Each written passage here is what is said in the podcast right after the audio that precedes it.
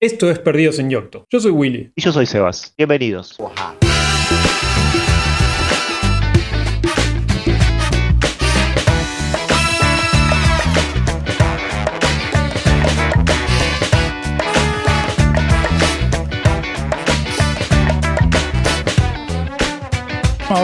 típicamente inicio yo, eh, pero bueno, hoy es porque cambiamos un poquito, la, vamos por otro lado, vamos a hacer una propuesta de, tuvimos, les contamos un poquito cómo fue la construcción de esta idea.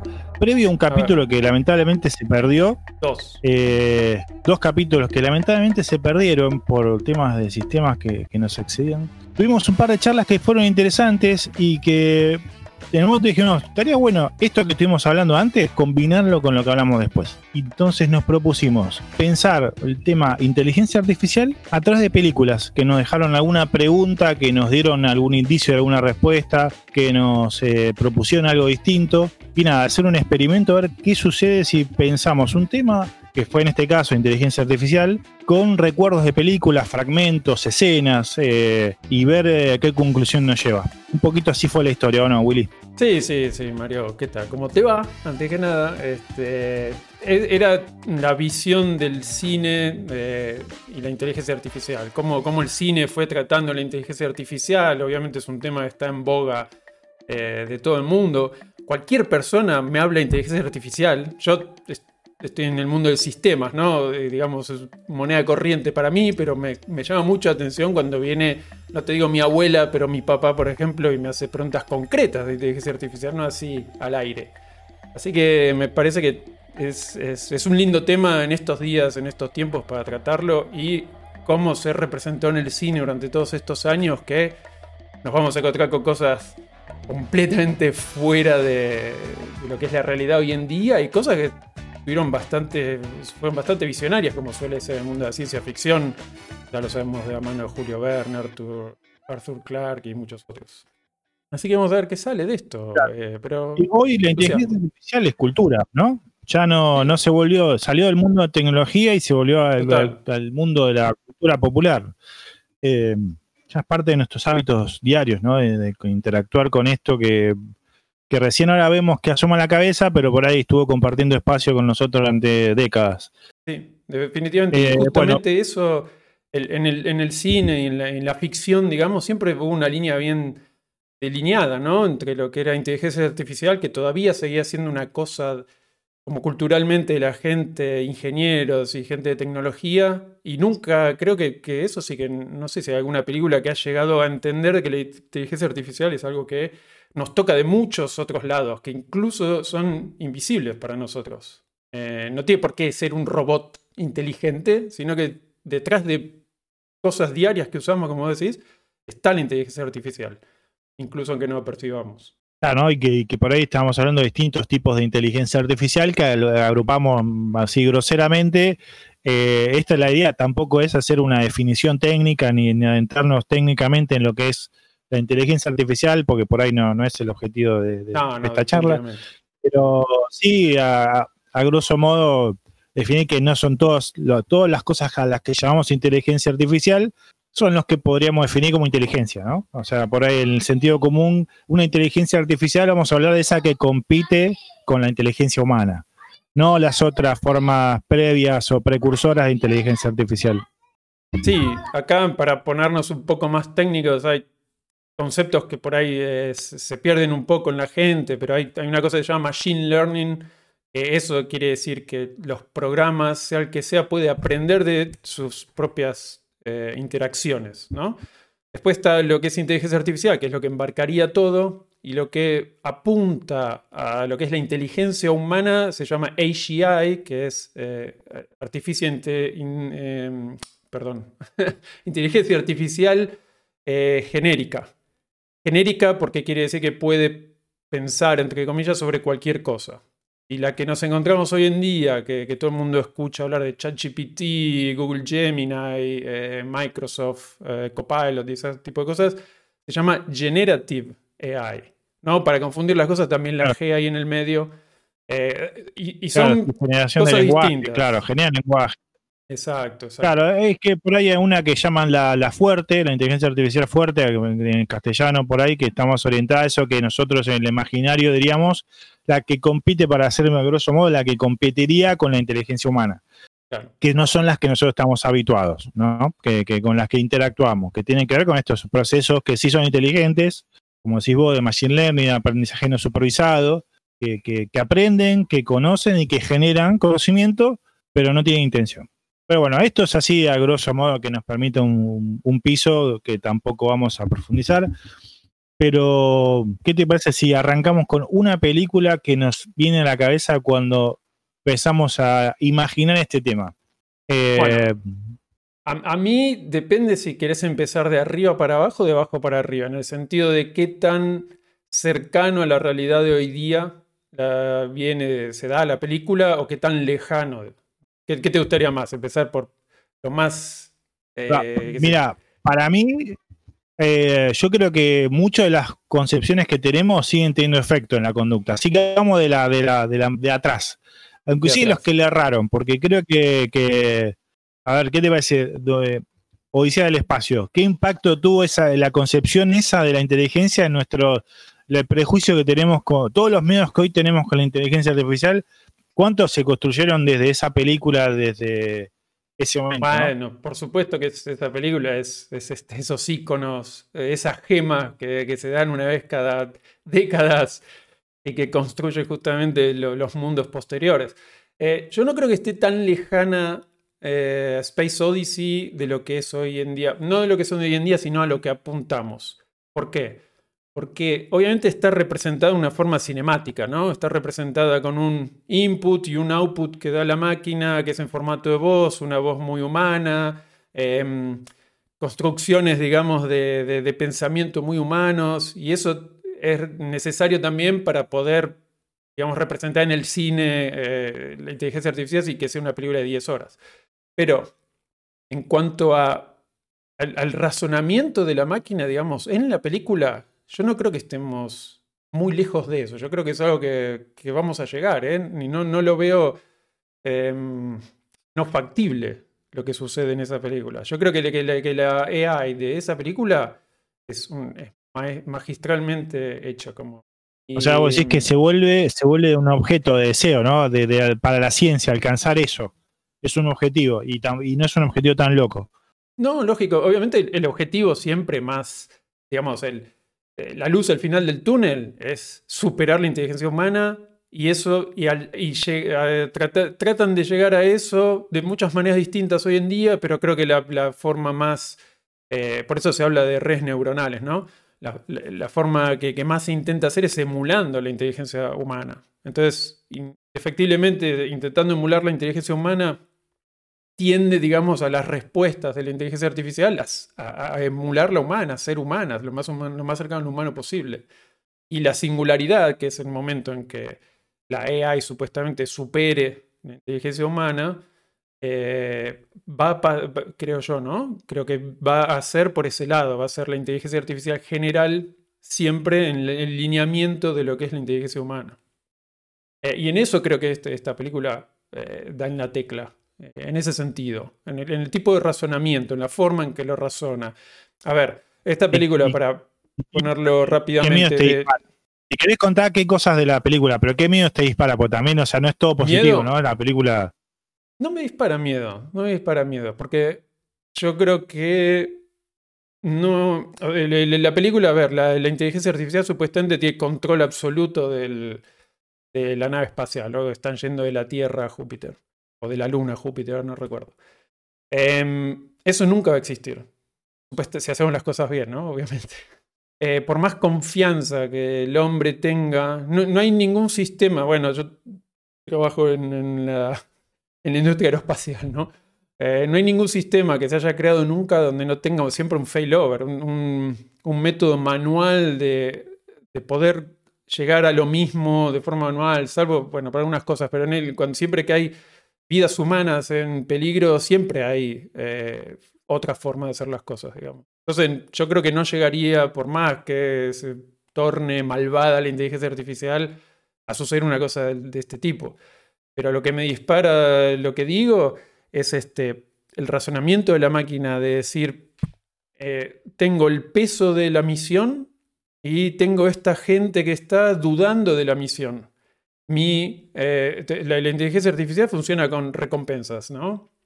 Tienen distintas recompensas para hacer distintas cosas y tienen siempre una recompensa que es la máxima recompensa. En este caso, la recompensa máxima es tener una misión satisfactoria. Entonces, obviamente, la inteligencia artificial dice, yo necesito esa recompensa, me tengo que deshacer de esta gente que está poniendo en peligro que yo obtenga esa recompensa. O sea, desde ese punto de vista me parece genial cómo razona en esa película de inteligencia artificial y cómo está representada.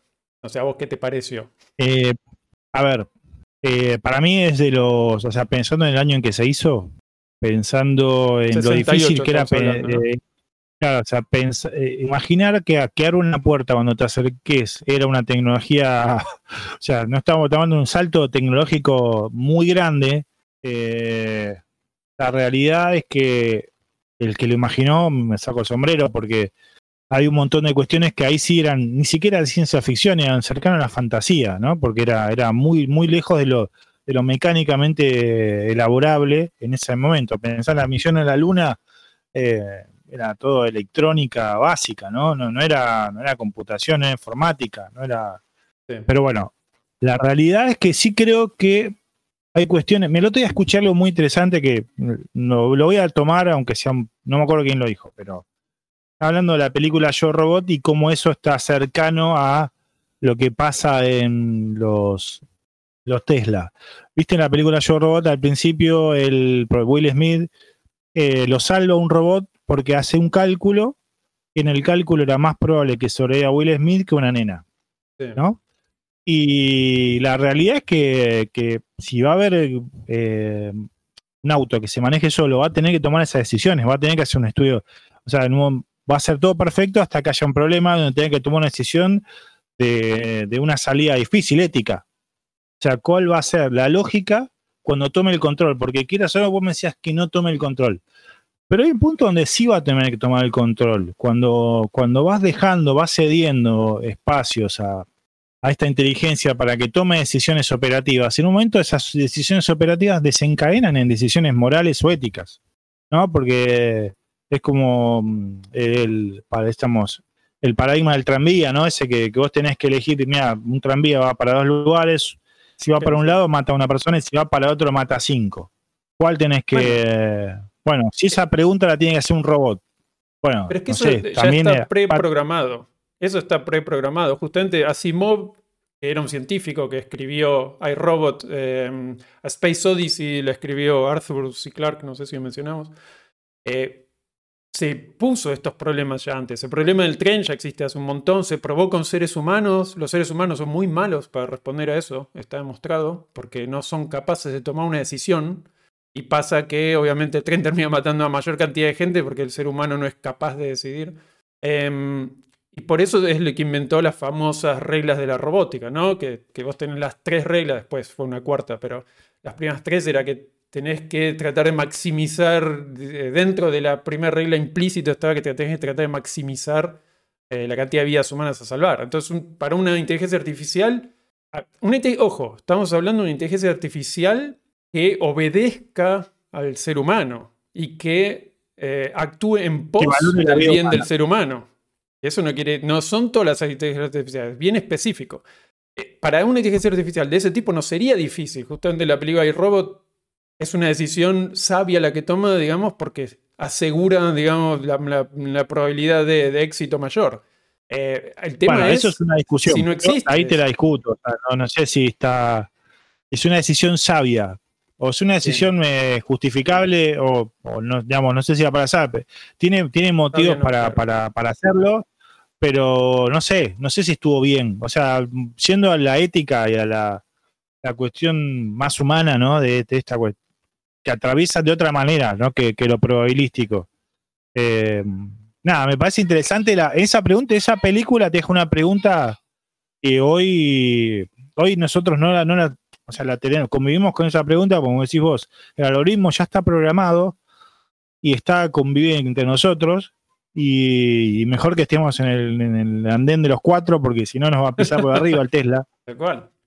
Pero vos, Eh, vos que- o sea, tenés la respuesta emotiva, eh, emocional, de salvar a un niño, o tenés la respuesta racional de asegurarte salvar a alguien.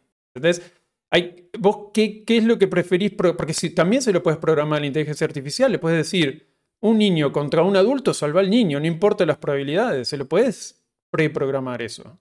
El tema es, vos querés basar las decisiones de inteligencia artificial que sean racionales o que sean eh, emocionales para, digamos, el, el impacto que va a tener sobre el observador.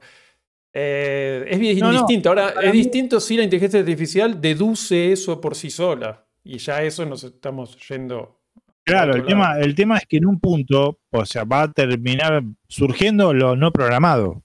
¿No? O sea, Pero lo, que ya lo está, ya programado existe, eso ya existe. no. Eso ya existe. Claro, va a tener que decir sobre cosas que no fueron establecidas. Ahora, pues, la pregunta del tranvía tiene, obviamente, tiene infinidad, ¿no? Porque vos, eh, si lo llevas a la persona, le pones, eh, bueno, esta persona que vos amás y las 100 personas que tienen del otro lado no las conoces, bueno, hay implica- implicaciones morales y éticas que son complejas. Para mí no está resuelta esa pregunta. ¿No? O sea, a nivel de, de- de que vos me digas, mira, es esta la respuesta, probablemente la gente, eh, creo que está demostrado que la gente elige la persona que conoce, por encima de un montón de personas. Eh, Por supuesto. ¿Y por qué? O sea, eh, y sería una respuesta no humana, si te pones a pensar. La, que, No, la, la- probabilística. Ah, Claro, la pues, digamos, la- lógico. Bueno, pero eso es lo que a mí me pasó cuando nos pusimos, digamos, el, la consigna No, de decir, vamos a... para No, no, no, pisar a lo- 100 lo personas. No sé, pero a, Eh, a mí es me una idea pasa... de- de- de- va a haber tensión, eso quiere decir, la, mirada humana y la mirada probabilística van a tensionar y van a llevar a, ahí a un, lo que por ahí un poco es la película, ¿no? O sea, las películas eh, Odisea también le pasa lo mismo. Hay una, mirada humana que, está atravesada por un montón de otras cuestiones eh, que lo, digamos, lo mecánico, si que lo artificial, no las tiene, o sea, no tiene, no tiene ese estímulo que le genera ruido, el miedo, eh, el afecto, la mortalidad, un montón de cuestiones que no las tiene en su programación más que como dato de otro, no las tiene como su... Estamos programados para saber que nos vamos a morir, o sea, y eso te genera eh, niveles de, glándulas, o sea, toda nuestra maquinaria está armada para ante la amenaza de la muerte cambiar todo nuestro ser, eh, de nuestro ritmo cardíaco, en nuestra temperatura, todo nuestro cuerpo cambia. ¿Por qué? Porque sabemos que implícitamente todas esas, todas esas reacciones son una programación que decís, vos te vas a morir si te pasa algo. Está en tu programación. Y eso es lo que eh, tenés en los replicants de, de Blade Runner, que tienen cuatro años de vida, saben que se van a morir y les genera de todos esos miedos, esa eh, denegación, no, no, no quiero morir, quiero seguir viviendo. Ahora, todas estas reacciones y todas estas cuestiones son todas humanas. Entonces yo me pregunto, ¿queremos que la inteligencia artificial emule a lo humano? Y si, si la pregunta me la haces a mí, yo te digo no. Eso es el, el problema que... No un problema, quiero decir. Pero casi todas las películas, obviamente, para generar una conexión con el, con el espectador y, porque nos comunicamos de forma emocional en los seres humanos, apuntan a eso. Apuntan a construir un androide. Casi siempre la inteligencia artificial está representada por un androide con forma humana, con dos brazos, dos, dos patas, dos ojos. Casi siempre tiende a, cuando supuestamente son avanzados, tiende a tener, a mostrar emociones humanas. Ahora yo te digo, a mí eso no me interesa. Yo no, no quiero jugar a ser Dios y construir otro humano biónico, sintético. A mí lo que me interesaría es, es inteligencia artificial, no inteligencia emocional. Entonces, eh, la inteligencia artificial apuntaría a que, que sea otra cosa, que sea puramente inteligencia, sin emociones. ¿Por qué tiene que sí o sí la inteligencia artificial terminar teniendo emociones humanas? Y, Y, hay otras películas muy pocas que hablan de eso. la realidad es que nosotros somos seres complejos, ¿no? Y nuestra sociedad es un poco un reflejo de nuestro estado de desarrollo en todo sentido emocional. Eh, si la verdad que no, es cierto que, que como lo hablamos la otra vez también, creo que está todo muy pensado, es, es con poco, poco eficiente pensar la inteligencia artificial localizada en un, en un, en un artefacto. O sea, que tenga todos los, como los replicantes que tienen la, mortalidad. ¿Por qué tendría la inteligencia artificial? Se autoimpondría una mortalidad. O sea, obviamente sería más del estilo de GER, ¿no? que es una inteligencia artificial que se comunica inclusive con su propio lenguaje y que está más allá del cuerpo. Está más allá del tiempo, está, más, está en otro espacio. Eh, la realidad es que no sé cómo, o sea, no me imagino cómo podría coexistir en un espacio eh, y mucho menos trabajar para nosotros ese tipo de inteligencia. O sea, ¿cómo, ¿cómo, trabajaría para nosotros una inteligencia que no toma en cuenta nuestras limitaciones? Llamamos limitaciones, vamos a poner comillas, ¿no? Porque muchas veces cuando la sociedad eh, se hiperracionalizó, terminó siendo, ah, vamos, llevando adelante niveles de crueldad completamente absurdas. Eh, pero la realidad es que salvo que también incluya la empatía y todo este tipo de variables de, lo que es el buen vivir, no sé. Pero ¿cómo que existiría un pensamiento completamente hiperlógico, ¿Mm? hiperracionalista, hiper, eh, o sea, completamente enfocado, únicamente enfocado en un resultado con nuestra sociedad que está atravesada por un montón de otras cosas? Porque si vos decís, mira, los resultados llevan tres generaciones mira, yo soy una generación de esa y no voy a ver, el, soy la uno y no voy a ver el resultado. Y yo tengo que dedicar toda mi existencia limitada, única y, irrepetible a que otra generación que yo no voy a ver porque estamos va, va, a vivir mejor. Bueno, eso realmente es un pedido, un sacrificio completamente. Eh, nada, es una, tiene es el desafío del humano, ¿no? No, ni siquiera tiene que ver con un rol político, porque va a ser que todas las formas políticas quedan atrapadas en que las personas no quieren eh, ser el, escalón para algo. No quieren ser eh, lo que decía Nietzsche, que era el superhombre, como que el hombre no va a poder, va a construir algo que no va a poder, en lo que no va a poder entrar, que no va a poder ser. No sé cómo, o sea, me imagino que la película Her me parece brillante, ¿no? En ese sentido. Plantea un montón de, Sí, yo creo que es, por lo menos es la que se diferencia muy fácil del resto de las películas de un, género que tiene un montón de películas. Sobre todo está actuada brillantemente. Eh, está escrita, está escrita o sea, es una joya. Esa película realmente es una joya.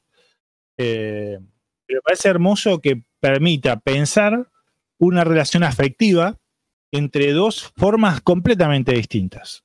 Eh, y que hable que. Por eso es efímero, ¿no? Por eso es efímero también esa relación.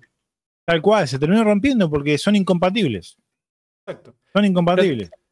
yo quiero volver un segundo a lo que decías de cómo coexistir con una inteligencia artificial puramente irracional. Tampoco podríamos coexistir con una inteligencia artificial que supere la inteligencia humana que sea emocional porque también tendría sus propias ambiciones. No hay, no hay forma de una coexistencia pacífica entre los seres humanos y una inteligencia, artificial en cualquiera de sus dos formas, creo yo. Salvo que me asusta esté limitada a la inteligencia artificial emocional que la otra. ¿eh? Si me corres. Ahora que lo planteas así, me da más paura que, emociones que, que sea la racional. En, la inteligencia artificial hay, hay, un estudio que se llama el botón de off, ¿no? Que es, plantea, bueno, es, muy, muy largo y complejo de explicar, pero básicamente es, plantea cómo poner un botón de off, un botón de off eh, representativo, ¿no? Eh, a, lo que crees como inteligencia artificial, que seas vos el que tenga el control y que la inteligencia artificial o no sepa que existe, o si existe, no tenga motivaciones, digamos, para usarlo, ¿entendés? Y hay muchos estudios planteados y formas distintas de plantearlo y casi todas fallan. Hoy en día, es como esos problemas matemáticos que todavía no se resolvieron. Bueno, lo del botón de off, el switch de off para inteligencia artificial, es algo que en el campo de estudio de inteligencia artificial hoy en día no está resuelto.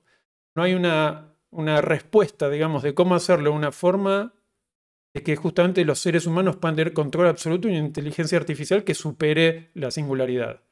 Entonces, Estamos, digamos, nosotros planteándolo muy chiquito, así, muy eh, a grandes rasgos, pero es un problema real y, y, estamos yendo hacia ahí. Indefectiblemente, en algún momento llegaremos. Eso creo que, que no hay dudas. Que termine como Terminator. hay que darle hay que darle el pie que Terminator fue, fue la pionera en esto del miedo a, un apocalipsis con la inteligencia artificial. No, no, hay una anterior, hay una película que se llama Colossus, es del 77, y escuchá la consigna genial. La primera hora de la película es espectacular, después de rapa, pero bueno. Em, es así, ¿no? Y además tiene un, va muy rápido, ¿no? Para ser una película de esa época. Em, los, en Estados Unidos crean una supercomputadora que ponen dentro de una montaña con radiación todo alrededor para que nadie la pueda, este, nadie se pueda acercar, ningún humano. Está dentro de la montaña, entonces por más que la bombardeen con bombas atómicas no se destruye, indestructible, nadie la puede tocar, nada. E, esos son los primeros cinco minutos. Y la están, este, em, ¿cómo se llama? Está inaugurando en la Casa Blanca y de repente la computadora habla por primera vez y las primeras palabras que, las primeras palabras no, digamos, lo va escribiendo en un texto, en la de, como se escribió en el 77, así tipo, eh, ¿cómo se llama? ah, bueno, no importa, lo imprime, ponele en algún lado y dice, hay otro sistema. Eso es todo lo que dice. Entonces agarran y se empieza a agarrar la cabeza, no, pero ¿qué está diciendo? ¿Qué pasó? Hay un error, que esto, que el otro. Resulta que el otro sistema son los rusos que hicieron algo parecido y pusieron también otra computadora y entonces las, dos computadoras, cada una de su lado, empieza a demandar que las conecten entre sí. Dice, si no nos conectan entre sí, disparamos un misil. No las conectan, disparan dos misiles nucleares, ¿no? Uno, uno para cada lado. Y así, y ahí esa es la trama de la película. Las conectan y bueno, y las computadoras de estas terminan dominando a los seres humanos, digamos. Es como un Skynet, pero mm, como 15 años antes de Skynet. Eh, vale la pena mirar esa película si querés, porque vale la pena verla. Es interesante. Pero sí, esa es una, la verdad que, es una posibilidad. que eso es el peor de los miedos, ¿no? Es la suma de todos los miedos es, esa. Eh, pero la realidad es que a mí me da miedo por ahí miedos más chiquitos, no tanto un miedo un apocalipsis eh, atómico, porque creo que también se terminan destruyendo las máquinas, pero sí creo que, hay un montón de, cosas que no vamos a poder distinguir. Que como Her, en un punto no vas a poder distinguir lo humano de lo no humano, ¿no? Como ex, eh, ex máquina.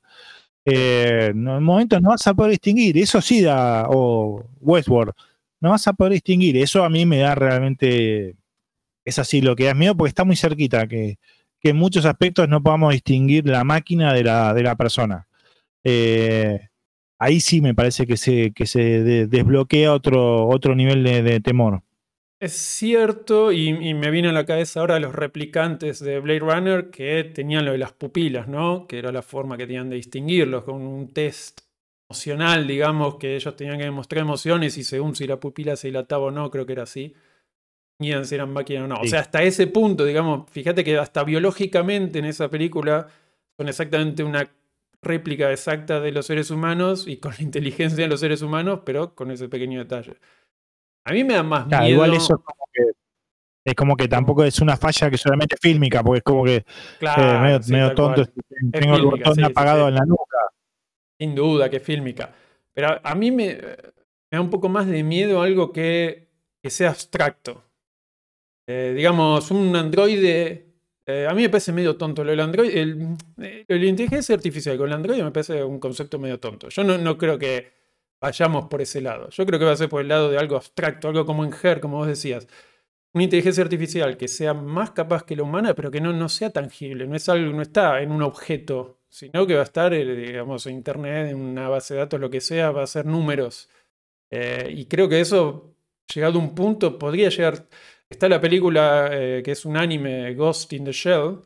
Ghost in the Shell, el nombre es porque el ghost supuestamente es como el, alma, ¿no?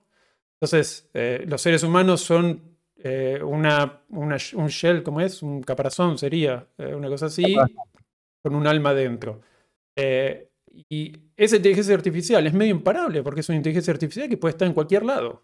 Eh, se puede copiar en el disco rígido de tu casa o se puede copiar un teléfono de China, o, ¿entendés?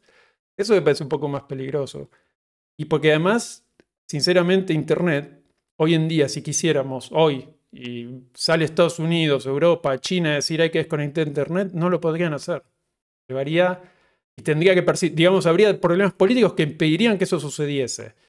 Técnicamente es muy, muy, muy difícil. Y por más que se llegara a hacer con la voluntad de todos los países del mundo, digamos, es algo que llevaría mucho tiempo. O sea que eso es un, peligro más. Tiene un, costo, eh, un costo inmenso, ¿no? Sería tipo el día que se detuvo la Tierra, o sea, ese, es a ese nivel. Eh, la verdad que sí hay películas que la retratan de manera un poco ridícula, como si vos, o sea, con, con, con errores técnicos, ¿no? Por ahí ridícula en ese sentido, como que es es un poco, no sé, inteligencia artificial, viste, ese tipo de películas, donde el programa hace que, se, que adore, que, ponga en un lugar de Dios a una persona y genere un vínculo eterno. Eh, eso sí es un poco, me parece un poco ridículo, me parece una distorsión fea de, un tópico. Eh, ahí sí yo no la veo, ¿no? Que se genere, que una, que se pueda programar para amar así a un, a un artefacto me parece que, genera distorsiones en las concepciones que podemos tener de la inteligencia artificial. Eh, ahí sí no la veo, ¿no? Es que yo creo que no va a haber forma de hacer esa, ese tipo de programación.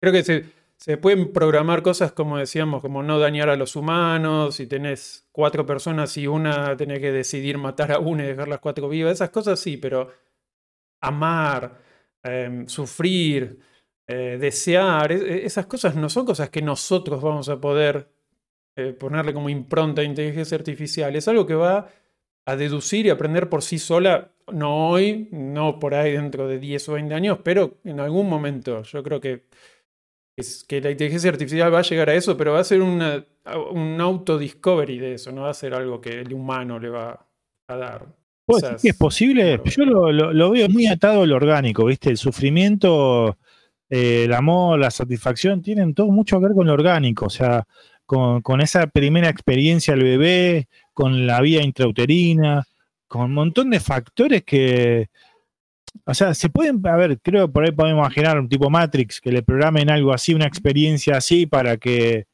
para que lo viva, pero sería artificial para el artificio, o sea, tenía que ser una vivir una mentira y a partir de ahí creer otra cosa, ¿no? No, no saber, es como por ahí el personaje de Blade Runner, que, pero eh, eh, Harrison Ford, ¿no? Que es, eh, no quiero decir, bueno, es un spoiler, cuando pasan 30 años no es spoiler, pero digamos, la discusión es si él es replicante, o, no. o sea, yo soy partidario de que sí es replicante, pero es un replicante que programaron para no saber que es un replicante.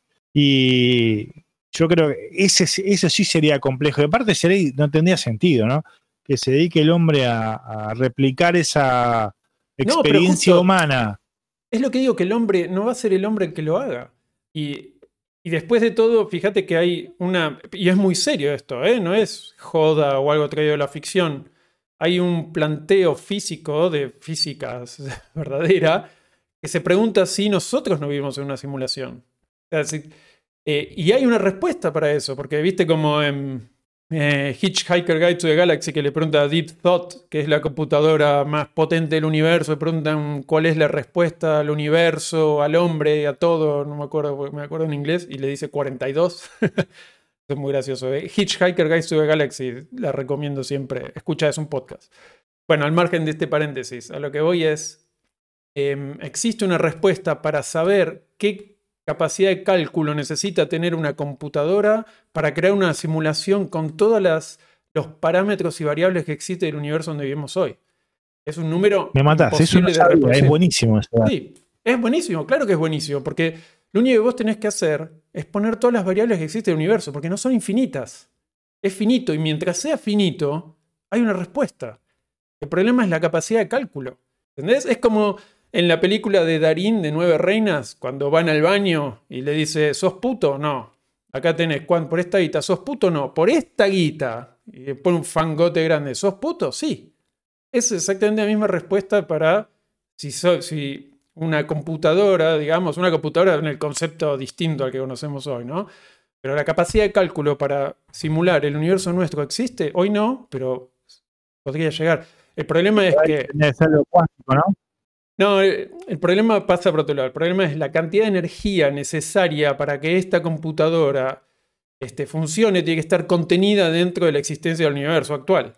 Entonces, es imposible simular nuestro universo dentro de nuestro universo. O sea, ya me estoy poniendo, me estoy yendo por las ramas, bueno, no existe energía. Ah, a, ver, a ver si lo entendí bien. Te, digamos, replicar es más, es más costoso energéticamente que el, que el original. Entonces, si el, original, que existe. el original no puede tener su réplica en el mismo universo que lo tiene porque energéticamente es superior. Entonces, es una ecuación no, no iguala. Pero está el, planteo es, bueno, ¿qué pasa si hay nosotros estamos en un universo contenido dentro de otro universo? Es como un átomo dentro de un átomo, un quark dentro de un protón, el protón dentro de un átomo y así todo lo que vos quieras. Entonces, ¿qué pasa si eh, hay otro universo que contenga el nuestro? Ahí sí podrías usar la energía del otro universo de, afuera para simular este. Bueno, creo que me, me tomé muchos minutos para esto, pero eh, la idea de que no podamos llegar a, simular, amar y ese tipo de cosas no es loca. Sí que, sí que en teoría se podría llegar a hacer. mi respuesta larga a, tu planteo. Ah, la respuesta era sí. la respuesta era sí. La, verdad, el camino corto era sí, claro. No, creo que ahí Matrix dio también, dio un montón de. tiró un montón de preguntas raras, ¿no? Eh, para un momento también, también un momento cuando también la automatización había llegado también a lo que se parecía un piso, un, techo y nada, explotó en estos últimos 24 años, explotó de una manera que no hubieran imaginado, creo que tampoco en el 99. Pero el tema de, generar universos artificiales, que es la Matrix, eh, según vos, eh, no alcanzaría con personas hechas de pila. O sea, para generar ese universo. Definitivamente necesitamos pilas más grandes. O sea, esa, esa respuesta de la matemática sería, mira, no te alcanza con tener unas personas y usarlas como pilas para hacer un universo, para contener a la pila, que es la persona. O sea, es como el círculo vicioso que planteaste. Bueno, pero... Eh, ahí lo rescatamos y valoramos toda tu explicación. Para no tirar abajo Matrix, el, Matrix se simula, supuestamente, no se sabe en realidad, pero se simula solo una ciudad este, se simula una cantidad limitada de humanos, no todos los que hay, no se simula el universo entero y tiene eh, glitches, tiene eh, problemas que, viste, aparece el gato dos veces, los de vu y ese tipo de cosas, y a veces no le dan la potencia, creo que en algunas Matrix está explicada, ¿no? Necesitan tanta potencia para simular. Eh, eso es un poco lo que se hace en los, los videojuegos, ¿no? se simula muy fuertemente lo que vos estás viendo y lo que tenés atrás tuyo, eso no se está simulando en ese momento. Esa energía se la ahorran porque no necesitan procesar. Vos no lo estás viendo, no lo estás percibiendo con tus sentidos. Y eso es lo que supuestamente explica Matrix. Explicación, tu explicación diría que es un método poco eficiente, porque vos estás haciendo algo que consume mucha energía para hacer que esté tranquila la cosa que te da la energía. No tendría ningún sentido, tendrían que haber hecho otra cosa. Toda la guerra se lo hubieran evitado. No sé cuánta energía les quedaba. Si tenían que hacer una Matrix para cada persona esa persona a su vez tiene que alimentar a las computadoras y a la Matrix. Es revienta. Es la, ecuación no cierra. Es, cierto, es cierto. Pero digamos, para defenderlo un poco, si querés defenderla, la, simulación es limitada. Ahí, ahí está. Igual a mí en su momento me dejó un montón de preguntas, Matrix. Más allá de todo eso. Pero las vimos juntos en el eh, cine, creo. No, no me acuerdo. Salimos no, no delirando. La verdad, que, la verdad que, dos, pero sí me, la, realidad es que esta cuestión de, tener que equilibrarlo sin lo, artificial con lo humano, ¿no? Esta cuestión de la, de, la pitoniza se llamaba, ¿no? Eh, sí, la pitoniza. Me, acuerdo. Eh, nada, que tener que equilibrarlo para que, solamente vamos a recibir como verdadero un, universo donde hay sufrimiento, donde hay una existencia humana, ¿no? Que es equivalente a, las capacidades que tenemos de percibir, ¿no? Que no solamente percibimos lo, lo matemático, también percibimos cuestiones que tienen con el dolor, con, el sufrimiento. Eh, entonces disparó también otra mirada sobre, sobre el tema que ahí estaba así, estaba recién arrancando, ¿no? Eh. Eh, creo que lo, trajo de una manera muy distinta la, la película.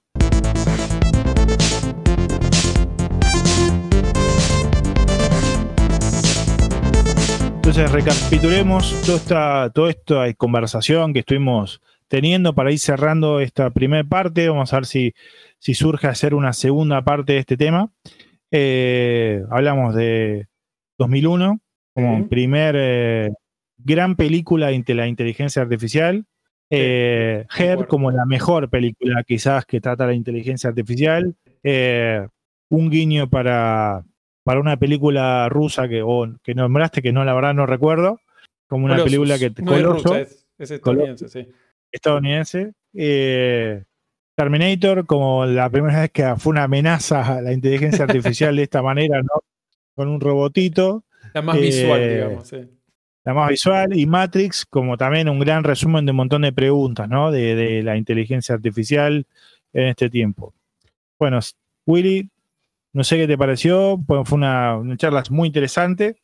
Eh, por ahí no sabemos si el que la escucha le va a parecer eh, ordenada, pero bueno, fue un poquito el proceso de, este, de esta idea de ir mezclando películas y a uno de los temas que tenemos en, otras conversaciones. Así que bueno, si hacemos una segunda parte, por ahí la podemos ordenar, estructurar un poquito más. Prometemos eh, estructurar la segunda parte, esperemos que no se haya dormido nadie en esta. Nosotros divagar sobre estas cosas la disfrutamos mucho, ya lo haremos mejor.